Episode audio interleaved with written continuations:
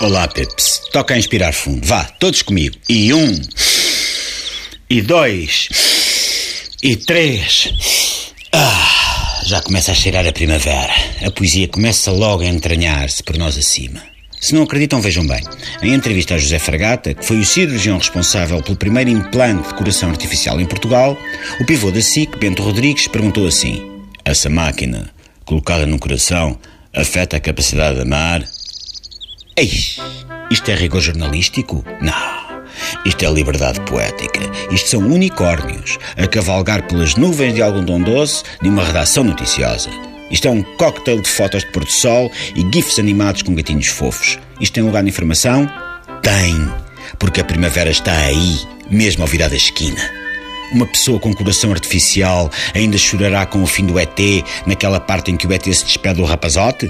Ainda sentirá a peninha do Bambi? Sofrerá naquela sequência do Rei Leão em que o pequeno Simba vê o seu papá falecer mesmo ali, à sua frente? Um coração artificial palpita quando vê o Eyes Wide Shut, na cena em que a Nicole Kidman despe o saiote com um abanozinho de? Um coração artificial ainda se arrepia de estranheza quando vê a Nicole Kidman a tentar bater palmas durante a última cerimónia dos Oscars? Estas são as perguntas que, tendo ali o cirurgião José Fragata à frente, interessavam fazer. E tenho muita pena que não tenham sido feitas, porque é primavera e, como diziam o Tom Jobim e o Newton Mendonça, no peito dos desafinados também bate um coração artificial.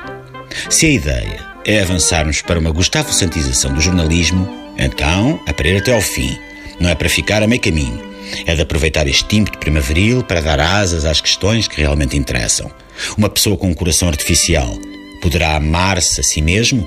Irá o Gustavo Santos lançar um terceiro tomo da sua saga intitulado Ama-te mesmo que tenhas um coração a pilhas? Ou será que o Bento Rodrigues irá antecipar? Hã? E aqueles temas que se relacionam com a nossa sensibilidade, com as energias cósmicas, com a relação espiritual, com a Mãe Terra. Não há nenhum jornalista que se preocupe com eles? Ser lesado do BES poderá fechar os chakras e diminuir as nossas capacidades de abraçar uma árvore? Os SMS do Mário Centeno, que influência terão nos nativos de balança? Os 10 mil milhões de euros em offshores afetarão de alguma forma a nossa capacidade de sentir empatia pelos golfinhos manetas? A fatura da eletricidade ao fim do mês?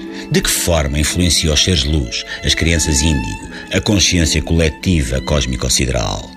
Se há coisa que me enerva é quando há órgãos noticiosos a concentrarem-se no que é factual. O factual é muito aborrecido, muito chato, mesmo quando é um factual pioneiro, importantíssimo, como é o caso deste primeiro implante de um coração artificial realizado com sucesso em Portugal. Ei, que coisa mais chata. Há que pintalgar os factos, especialmente na primavera, em que o verde chama por nós e dá vontade de chafurdar na lama. Faz bem ao espírito e rejuvenesce a pele. Agora atenção.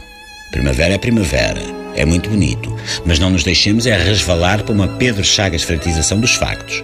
Ninguém quer ter um coração, artificial ou não, que prometa falhar. Até amanhã, Pips. E um. Ah, e dois. Ah, etc, etc.